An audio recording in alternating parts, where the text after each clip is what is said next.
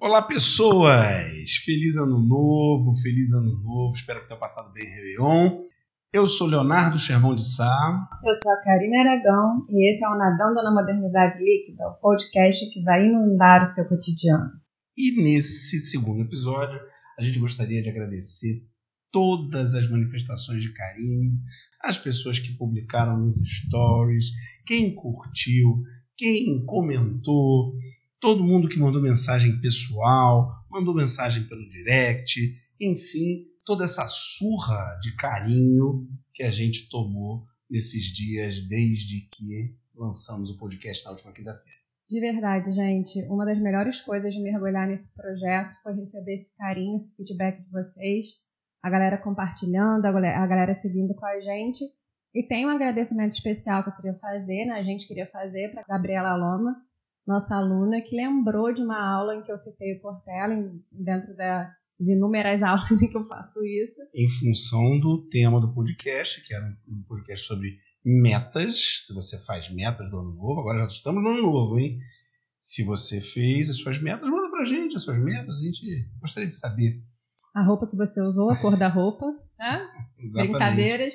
E a, a, Gabriela lembrou de um conceito muito bacana do Cortella, que é sobre a diferença entre desejo e delírio, em que ele comenta a importância da gente traçar metas plausíveis, né, para serem alcançadas, e os nossos objetivos, as nossas práticas diárias para alcançar essas metas. E eu realmente considero um conceito muito importante esse, não é? Claro, imagina fazer uma meta louca, alucinada, só vai gerar decepção é necessário que a meta, a meta seja minimamente factível, né? que esteja dentro do campo das possibilidades. Ainda que seja uma possibilidade mínima, mas ela tem que estar no campo das possibilidades. Ok, prometo que eu vou fazer as minhas metas dentro do campo das possibilidades dessa vez. Reflexões à parte sobre o nosso primeiro episódio. Agora a gente vai mergulhar no tema desse nosso segundo episódio. Vamos embora? Bora mergulhar.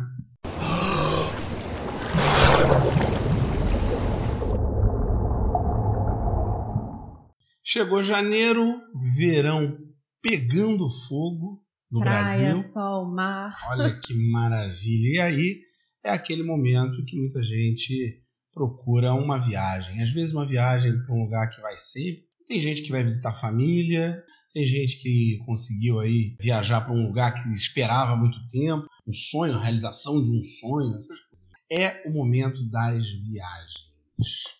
Como não podia deixar de ser, a gente olha para o Instagram bombando de fotos de todo mundo viajando. E aí isso leva a gente a pensar em alguns pontos em relação a esse hábito de viajar, né? Nesse mergulho a gente vai chamar para o nosso diálogo aqui o cronista Rubem Alves, quando ele diz que é inútil a gente viajar se não conseguimos desembarcar de nós mesmos numa crônica belíssima. E eu deixo nessa vertente uma pergunta aqui para minha dupla.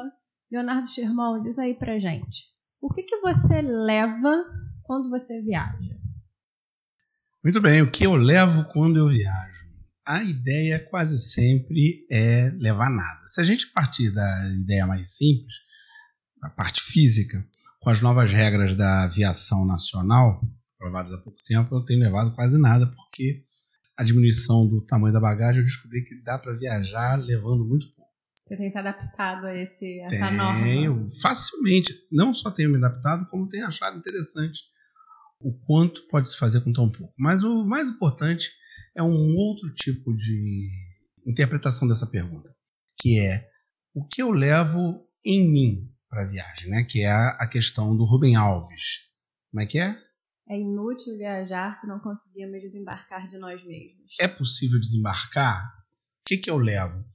A ideia sempre é procurar não levar nada.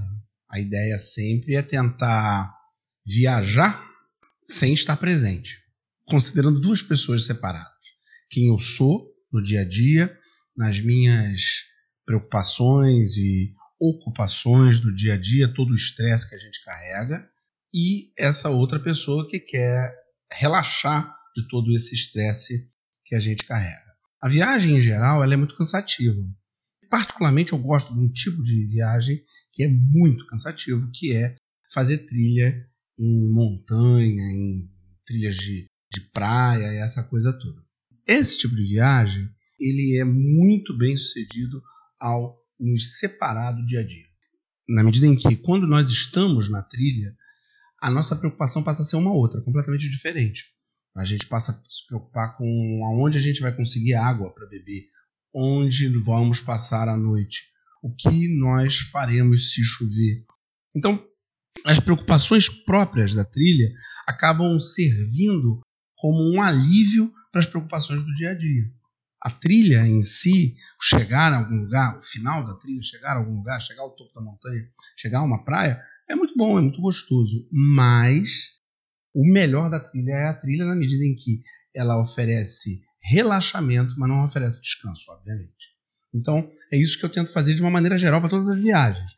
Levar o mínimo possível e tentar me descolar desse dia a dia, que às vezes é muito pesado. Eu acho que seria essa a ideia inicial é, das viagens. Né? Então, quando você diz que se divide em duas pessoas e que não que você levaria não estar presente, quem não estaria presente seria esse que se preocupa esse do com dia as a dia. questões Esse do dia a dia. cotidianas, trabalho, Isso, projetos isso. e tudo mais.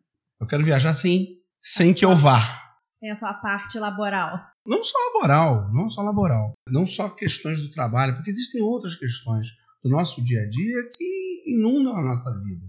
Né? O problema da, da rotina, que é muito boa, mas pode trazer dificuldades muito sérias, pode trazer preocupações constantes. Então, a ideia é mergulhar numa outra rotina. E para isso é importante que a gente se deixe em casa. Em casa quando dá. O que eu vejo é que muitas vezes é muito difícil fazer isso. Até porque com a hiperconectividade dos nossos tempos, fica muito difícil a gente se separar totalmente desse dia a dia muito muito pesado que a gente tem. Agora eu pergunto a você, e você, o que que você leva para a viagem? Assim, você estava falando agora e eu estava pensando justamente sobre isso. Eu acho que uma das minhas preocupações hoje, grande, tem sido em levar a Karine, né, naquela vibe de me dividir, levar a Karine que não se preocupa com questões cotidianas no sentido principalmente laboral. Eu acho que por isso que eu até apontei isso para você, porque até quando a gente começa a, a trabalhar com mídias digitais, eu brinquei aqui no início a questão do Instagram, da né, Instagram bombando de fotos, comentários, posts. Eu acho que a gente, quando começa nessa, nessa área, precisa se preocupar em conseguir dividir a sua vida de experiências fora rede social e a sua vida de experiências em rede social, que eu acho que são coisas distintas. E eu tenho me preocupado com isso, assim, de levar uma Karine que saiba não se conectar. Então eu tenho me preocupado em levar na mala essa pessoa que consegue aproveitar experiências fora da necessidade de constatar, fora da necessidade de protocolar.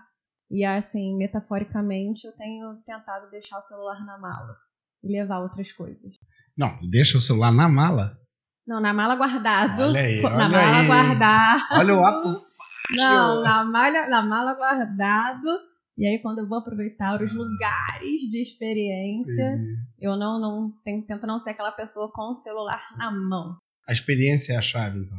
Eu acredito que sim. Acho que, que viajar é viver a experiência. Viver no sentido pleno. Viver a experiência da, daquele momento. Estar presente naquele momento ali, em vez de se preocupar com, com a foto que você vai tirar para dizer que esteve no lugar. Mas isso é meio complicado, né? Porque a foto também faz parte. Sim. E você está dizendo que ela atrapalha. Se você tendenciar para o lado da foto, do exagero, na a questão da constância, eu acho que atrapalha. Só a foto atrapalha? Dependendo da pessoa com quem viaja, a pessoa também atrapalha. Mas assim, vamos lá no nosso mundo hipotético. O que, que atrapalha a experiência, essa experiência? Conseguir acessar efetivamente essa desconexão. Eu acho que a necessidade de protocolar. E assim, pensando em relação à viagem, se a gente pensar nesse, na questão da experiência da viagem como algo talvez para justamente sair da sua rotina, a gente viaja para sair da rotina, a gente viaja para não fazer o que a gente faz de segunda a sexta normalmente. Seria, sei lá, um sábado e domingo expandido. E mesmo assim, a gente não consegue desconectar porque você precisa constatar cada experiência que você tem. Eu acho que isso atrapalha. Então, a, a, na minha concepção, a necessidade de constatar essa felicidade, né, que acho que essa busca da felicidade também está ligada à questão da viagem.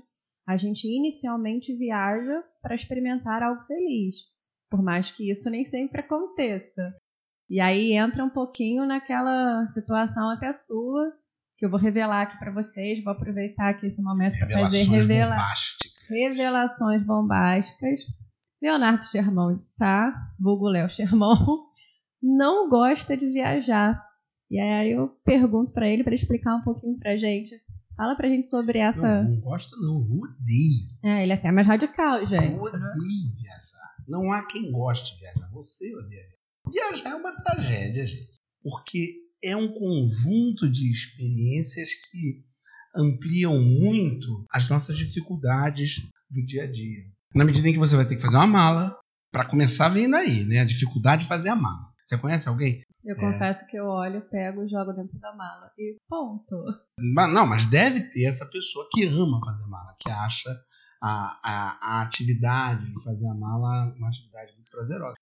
E aí você vai pegar um Uber ou um táxi, ou um 99, ou um ônibus, enfim, uma carona, vai ter que arrumar uma maneira de você chegar no, na rodoviária, no aeroporto, no carro, no navio, enfim, para qualquer canto que você vá. E aí você vai ter que lidar, lidar com gente que está ali, uma grande empresa, uma grande empresa que, em geral, não está nem aí para você. Lidar com empresa aérea é muito difícil. E depois vai hum, ficar encaixotado num voo que provavelmente está atrasado. Já é aquela pessoa que pensa que vai. Mas se você for viajar alta temporada, o seu voo vai atrasar. Se ele não atrasar, você dê, dê graças a Deus. Vai viajar. Viagem em alta temporada a gente conhece bem, né? É, nossa senhora, o professor só viaja em alta temporada. Quando viaja, só viaja em alta temporada. Em alta temporada, o voo vai atrasar. O ônibus é a mesma coisa, o ônibus atrasa, engarrafamento. Engarrafamento, gente. E aí você chega num lugar e aí tem um momento duro, muito duro, que é o momento em que toda aquela carga de expectativa, tudo aquilo que foi gostoso no planejamento, todos aqueles momentos em que a gente passou pensando em como ia ser estar naquele lugar, tudo aquilo se materializa num presente do qual você não pode escapar. E nem sempre isso compensa. Nossa, que poético isso. Um presente do qual você não pode escapar. Nenhum presente a gente pode, não pode escapar do presente. E não compensa, explica isso. Não compensa. Vou te dar um exemplo. A gente, esse final de semana, resolveu ir à Ilha da Jipoia. Ilha da Jipoia é uma ilha aqui do Rio de Janeiro, uma, uma coisa linda, né? A praia mais importante da Ilha da Jipoia, mais conhecida, é uma praia cujo nome acho que é Jurubaíba.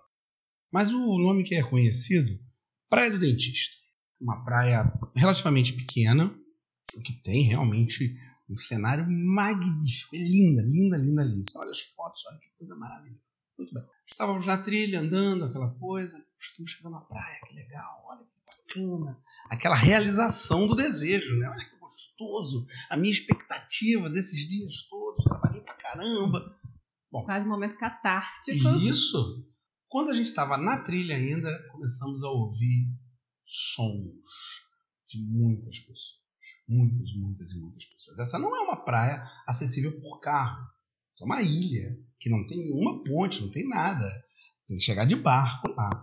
Muito bem. Quando a gente faz a última voltinha da trilha e bota o pezinho na areia, tinham dezenas de lanchas. Dezenas de lanchas povoando todos os espaços da enseadinha onde fica a praia, e nessas dezenas de lanchas, centenas de pessoas na praia, com as suas cadeiras de praia e material de piquenique, aqueles, aqueles cooler grandes, um monte de bebida e som alto, tocando vários hits de vários estilos de música não era o que eu estava imaginando para aquele momento. Eu estava imaginando chegar numa praia assim, que ia ter gente e tal, mas uma praia tão distante como essa, eu não imaginava que eu ia passar pela mesma situação que eu passaria frequentando qualquer praia de uma grande cidade. Você imaginou calmaria e encontrou confusão. Nossa senhora! Encontrei o ferro, a loucura.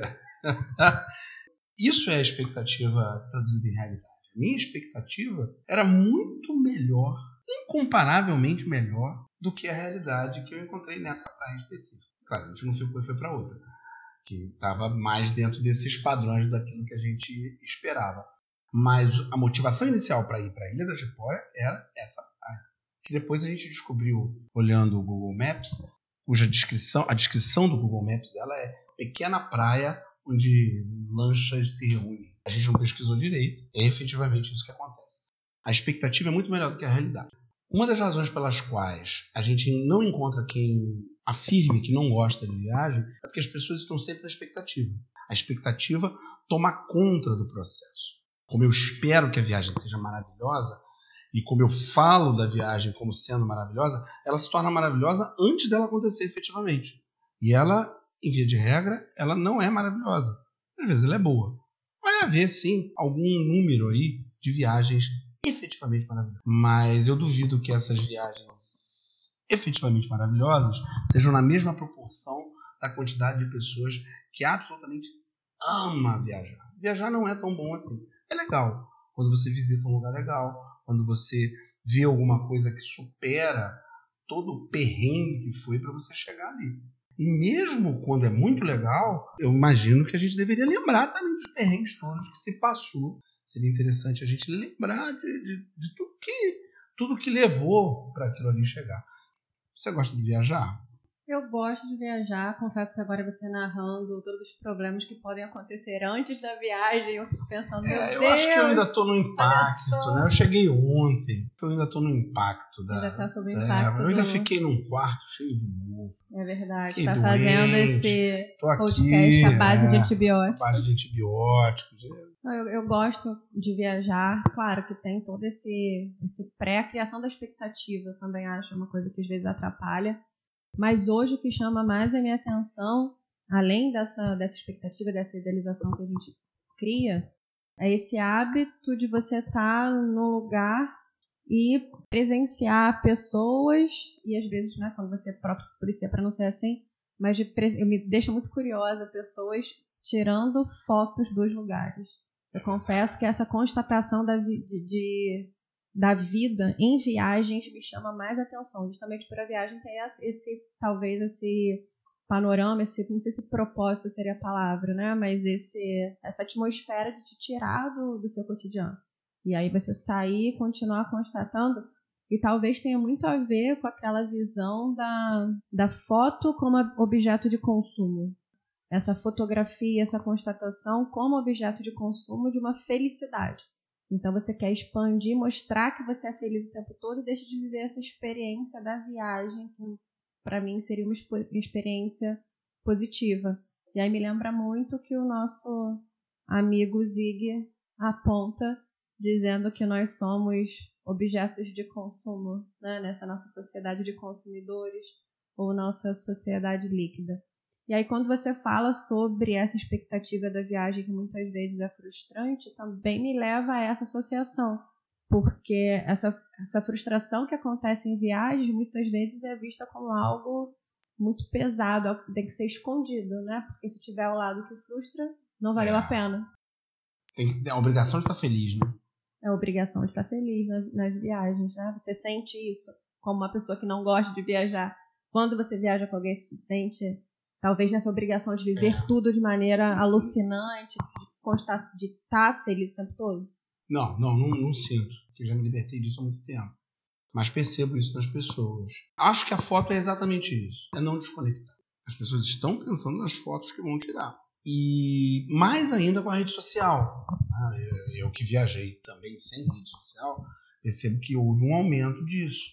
né, Em que a pessoa está ali tentando tirar o ângulo perfeito da foto estilo capa de revista para colocar na rede social para mostrar que é muito feliz. Né? A viagem tem esse elemento de consumo, não tenha dúvida. Quem fala dessa relação entre viagem e consumo é o Michael Foley, numa, num livrinho chamado A Era Da Loucura. A Era da Loucura. Um livro muito bacana.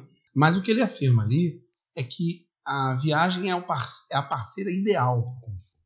Tanto é assim que hoje elas estão completamente conectadas. Essas duas parceiras estão completamente conectadas.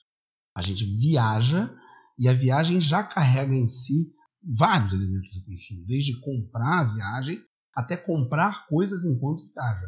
E existem pessoas que fazem viagens para compras. Se a gente entrar em sites de viagem, alguns sites de viagem eles oferecem esse esse critério como um, um elemento de busca. Mesmo uma viagem que seja extremamente turística, ela vai ter um teor de compra gigantesco. No navio, se você estiver no cruzeiro, qualquer local turístico do Brasil tem o raio de uma feirinha que eles chamam de feirinha de artesanato. Às vezes tem artesanato, mas no mais das vezes o que a gente encontra são badulaques produzidos industrialmente por empresas especializadas por fabricar elementos turísticos, fabricar esse tipo de souvenir turístico para quanto é canto. Então a mesma camisa que você vai encontrar Eu amo canoa quebrada, você vai encontrar Eu amo Cabo Frio. Parece que o souvenir que vai ser responsável pela sua experiência naquele local, né? E a foto é a mesma coisa. E aí é que entra o Bauman de uma maneira bem forte aí. Né? No, no, no, livro do Bauman, o Bauman fala da sociedade vida... Vida de consumo. Vida de consumo, exatamente. Nesse livro ele fala que a sociedade de consumidores se estabelece no momento em que o consumidor vira o produto. E é o que acontece no momento que você bota o pé no lugar desse, você virou um produto. Pode ver a avidez que as pessoas que vendem passeios, né? Chega no hotel, já tem um acordo ali, hotel e o sujeito que faz o passeio, que tem um, um acordo com o restaurante. Então você está sendo vendido ali ó, o tempo todo. Você é um produto que a, uma empresa grande dessas, de aluguel de passagens e tudo mais, vendeu para uma companhia aérea, que por sua vez vendeu para um hotel, que por sua vez vendeu para um cara que faz passeio, que vendeu para um restaurante. E aí a gente vira um produto melhor ainda, porque a gente ainda faz propaganda de nós mesmos naquele lugar onde a gente está. E a gente acaba fazendo isso muitas vezes no automático. Porque você pensa numa viagem, já tem tudo isso envolvido, né? Muitas vezes você pensa em todo esse trajeto e até na questão de visitar os lugares. Você tem que ir para visitar todos os lugares numa quantidade enlouquecida né? e não pensa na qualidade das suas experiências ali mas na quantidade. E aí a gente começou falando do, do Rubem Alves, não tem como não retomar ele. Você não desembarca de você. Você não desembarca desse seu hábito, que é um hábito cotidiano, a gente vive sob esse signo da quantidade. Né? E isso é uma, algo que cerca a nossa vivência cotidiana, e talvez isso seja mais comum, por mais que eu tenha minha ressalva, a essa vivência cotidiana do que deveria ser no momento que você viaja. Então você não desembarca dessa pessoa que tem que viver sob o signo da aceleração, do acúmulo de vivências e experiências e leva isso também para esse eu que viaja, para esse eu que deveria, na verdade, viver essas experiências do sublime. Né? Eu digo viver na verdade porque eu acredito que a viagem seja esse momento realmente para você desacelerar, o que muitas vezes a gente não faz. Parece é. que a gente acelera mais para viver tudo aquilo na extrema potência. É, é o caso, a pessoa juntou um dinheiro grande, vai fazer uma dessas viagens enormes, viagens caras, visite 10 cidades em 15 dias. Que é 20 Maratona, museus em 3 horas. Por outro lado, também, às vezes não deu um jeito. A pessoa tem um sonho de fazer aquilo, e essa é a maneira de fazer. Quando eu falo que, que eu odeio viajar, eu viajo mas é difícil lidar com essas expectativas das pessoas, né? Que estão ao seu lado ou as que ficaram, as que vão ficar sabendo, né? É difícil lidar com isso tudo. É complicado, porque às vezes a gente se pega comprando um pouco disso. Ah, eu tenho que ir ali, eu tenho que tirar foto. Se eu não tirar foto aqui, eu não estive aqui. E a gente esquece da experiência nua. Volto a dizer, não sou só eu que odeio viajar. Basta você perguntar a alguém que trabalhe viajando. Porque a pessoa que trabalha viajando sabe a dureza que é aquela rotina ali.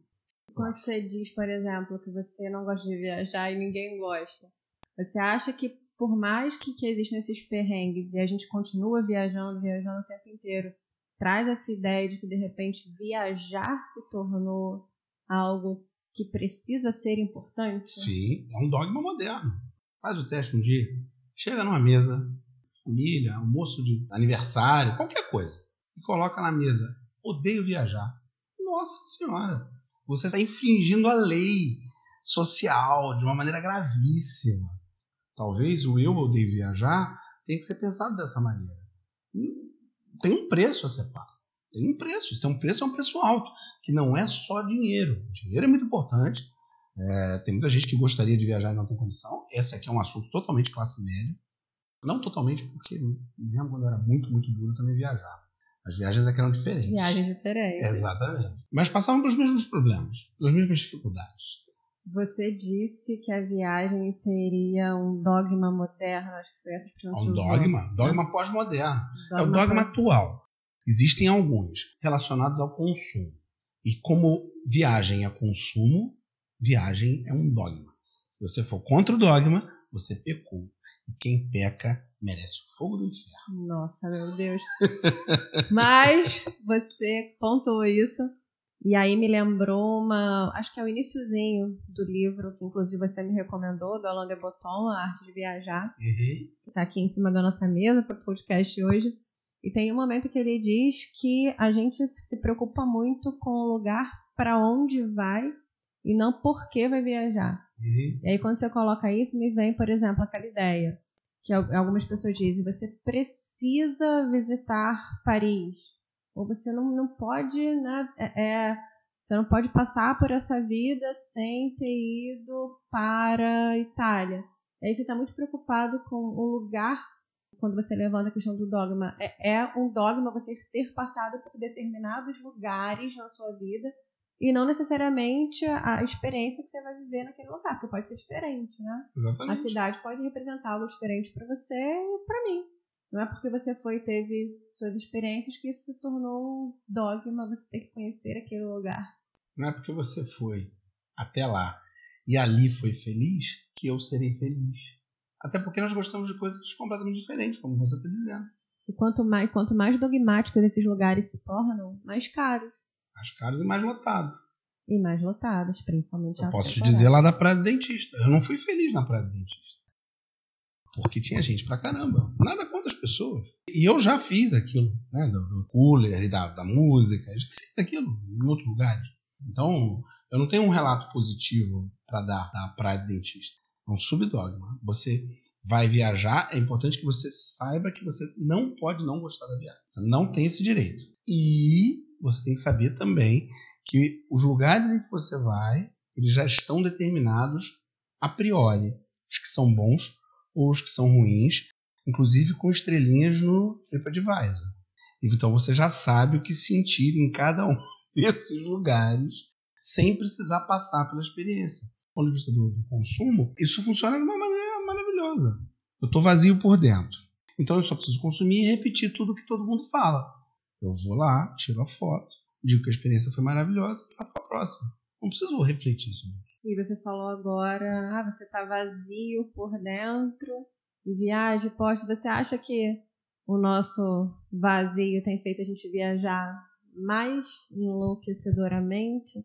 Acho que sim, o próprio vazio da sociedade de consumo. Aquele livro, um escritor francês chamado Luc Ferry, ele tem um livro chamado Revolução do Amor. E uma das coisas que ele afirma no livro é que a sociedade de consumo se estruturou a partir do esvaziamento das outras noções de sentido existentes na vida humana até então. A vida humana, em sociedades mais simples, ela era carregada de sentido proveniente de várias outras atividades.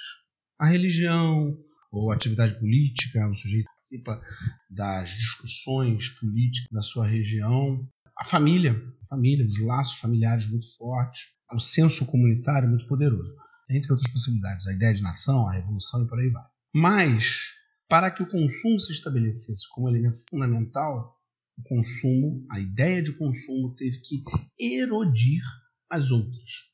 A sociedade de consumo exige que nós sejamos vazios por dentro, porque o que vai completar esse vazio é exatamente o consumo. E se viagem é consumo, como a gente está dizendo aqui, é óbvio Quanto mais vazio eu tiver, mais eu vou querer viajar. Você acha que viagem é consumo? Você acha que a gente vazio viaja mais? Eu acho que vazio a gente viaja mais porque a gente precisa encontrar experiências que tragam pra gente essa felicidade que muitas vezes falta. É por isso que eu acho que é importante que a gente olhe para um hábito, para algo que parece tão habitual e, e, problematize um pouco. Justamente por isso, que é o que a gente está fazendo aqui, né? a gente já desconstruiu essa viagem. Por isso a gente entra no momento aqui para pensar. Se a gente problematizou tanto a questão da viagem como consumo, qual seria a nossa construção em cima disso tudo? Né? Eu te pergunto, viagem é consumo, mas e agora, José? E agora, José? E agora, José? Já sabemos que queremos viajar deixando a gente em casa, deixando as preocupações da, do cotidiano em casa, fugindo da rotina para estabelecer uma outra rotina no lugar onde a gente estiver e queremos que, por mais que a viagem tenha um forte componente de consumo, que a gente se afaste desse consumo e estabeleça uma viagem em caráter totalmente diferente. E aí eu te pergunto, como fazer uma viagem centrada nas experiências, Karine? Olha, eu tenho algumas suspeitas sobre isso, mas eu acho que assim algumas palavrinhas chaves para a gente não viver essa viagem como consumo é desacelerar. Eu acho que quando a gente consegue desacelerar, a gente sai da nossa vivência cotidiana, a gente sai de uma vivência mais centrada nos nossos hábitos, que estão ligados à questão do consumo, e a gente se permite viver a experiência né, de maneira mais sublime, digamos assim. Então, essa, acho que desacelerar é uma chave. Você estar presente naquela experiência sem se preocupar com outras coisas além, né? Você de repente curtir um pôr do sol, curtir uma lua maravilhosa, sem estar preocupado se seu celular vai registrar bem ou não aquilo, ou se o ângulo da selfie que você tirou vai ficar bacana. É realmente viver aquela experiência. Acredito que essa seja uma possibilidade. Então, gente, vamos viajar pensando em desacelerar mesmo. E você? Quais são as suas suspeitas sobre isso? A primeira é que a gente deveria abraçar a viagem como um todo e não só as partes boas. A viagem, as viagens, de uma maneira geral, elas têm muitas partes complicadas e a gente deveria abraçar essas partes e fazer parte da nossa memória de viagem e fazer parte do nosso relato de viagem. Porque dessa maneira a gente está presente. Eu estou presente, eu não estou criando aqui um produto consumível para os meus amigos na rede social A, B ou C. Em geral, as experiências não são 100% boas ou 100% ruins. Eu acho que é bacana também a gente pensar em viver essa experiência de viagem não de maneira eufórica. Né? De, como você falou, abraçando aos poucos. Talvez a euforia atrapalhe um pouco a vivência mais inteira. É. A expectativa é uma parte importante da viagem. É uma parte gostosa da viagem. Talvez menos euforia, menos emoção, né? É, talvez não ficar muito emocionado, né? Aquela ideia que tá até no, no livro que você me deu do Luke Ferri, Sete Maneiras de Ser Feliz. Ah, é. Tem um momento que ele fala sobre isso, essa euforia que às vezes é cega. É verdade. É verdade? A euforia chega num ponto que ela cega e te tira do momento. Até de uma expectativa que seria benéfica para esse momento. Outra percepção que eu tenho é que a gente precisa tirar menos foto. Tirar menos foto. Havia uma piada, uma piada xenófoba americano. Quanto é filme que aparecia um lugar turístico, aparecia um monte de japoneses tirando foto, como se só os japoneses é, tirassem fotos. Provavelmente essa era uma percepção que havia por parte do pessoal nos Estados Unidos, porque a tecnologia chegou mais rápido no Japão do que em outros lugares. E aí a, eles tinham o hábito de tirar fotos. Mas o mundo inteiro o mundo inteiro hoje, quem viaja, se você for a qualquer lugar, pessoas de diferentes origens estão lá tirando toneladas de fotos. Se você está tirando foto, você não está vendo a realidade. Se você está tirando foto, você não está vivendo, não está experienciando. Diminuir, talvez, né? Não cortar, diminuir. Vamos começar de algum lugar? Vamos tirar menos foto. É, é importante porque às vezes a gente percebe uma, um sintoma, né, que a gente chama é, na academia de sintoma na, da contemporaneidade, muitas vezes a gente se, se sente inerte diante disso. É. E na verdade, né, quem faz a, a, cultura é a gente. Então, se a gente vive sob esse signo da self, ah, vivemos a cultura da self, do registro, da constatação, da, de protocolar a vida, quem vai mudar isso é a gente. Então, no momento que você faz isso, decide uma coisa que seria básica, eu vou tirar menos fotos de tal situação, de tal viagem. E aí você, antes de pegar o celular na bolsa, você pensa, para quê? Preciso? E aí é uma, uma situação em que você to se toma da sua racionalidade e não vai no automático. Né? Porque os automatismos às vezes prejudicam a gente e fazem com que a gente entre nessa, nessa avalanche de, de constatação de vida e em outros né, que a gente acaba entrando a gente não reflete sobre isso. Então, trazer essa ideia para discussão é importante. E saber que é você que vai mudar. Né? No momento que você não pega o celular para registrar e vai fazendo isso aos pouquinhos, certamente você vai viver uma experiência mais inteira, mais íntegra com aquela viagem que você se propôs a fazer. E até como a gente colocou, muitas vezes a viagem é fruto de um esforço grande, de uma economia Sim. grande, de, de, de, de, de um sonho de uma vida, de um muitas sonho. vezes. Então, assim, viva esse sonho.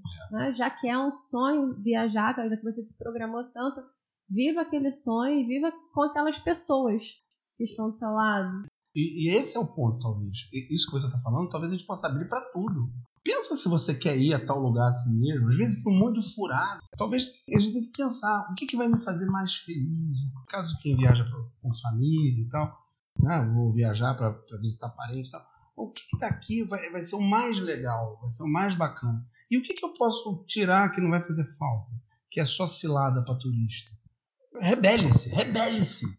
E faça o que tu queres, pois é tudo da lei, já dizia Raulzito. Então pensar até em roteiros próprios de viagem. É, para quem consegue, né, para quem tem condição de fazer isso, porque vai chegar uma determinada época da minha vida, quando eu estiver bem velhinho, por exemplo, que se eu tiver dinheiro para isso, eu não vou conseguir fazer o roteiro.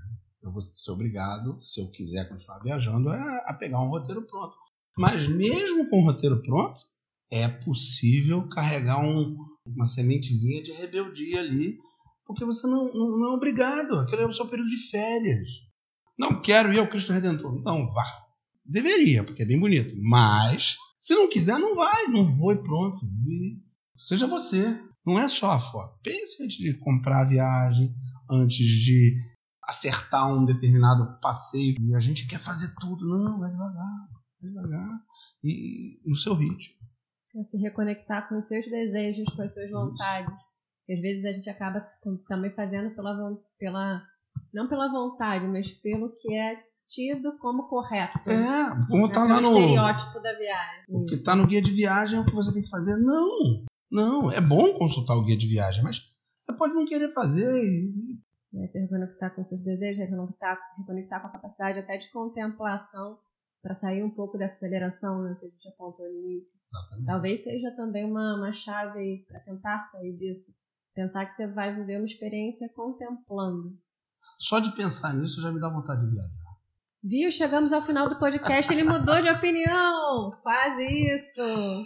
Pessoal, querendo entrar em contato com a gente, tem as minhas redes, tem as redes da Karine, Karine Aragão, escritora, Leonardo Sherman, Léo Sherman, só procurar por aí, tem as redes todas. As redes do canal. Temos o nosso Instagram, NML Podcast, o nosso Twitter, na Líquida, e a nossa, a nossa página do Facebook, o nosso canal do YouTube, Nadando na Modernidade Líquida. Muito obrigado, agradecemos ao Espaço Contexto, a Drica Barcelos, que fez o filmete de promoção inicial, e a Karine. E ao Leonardo. Valeu, galera. Até semana que vem. Tchau, gente.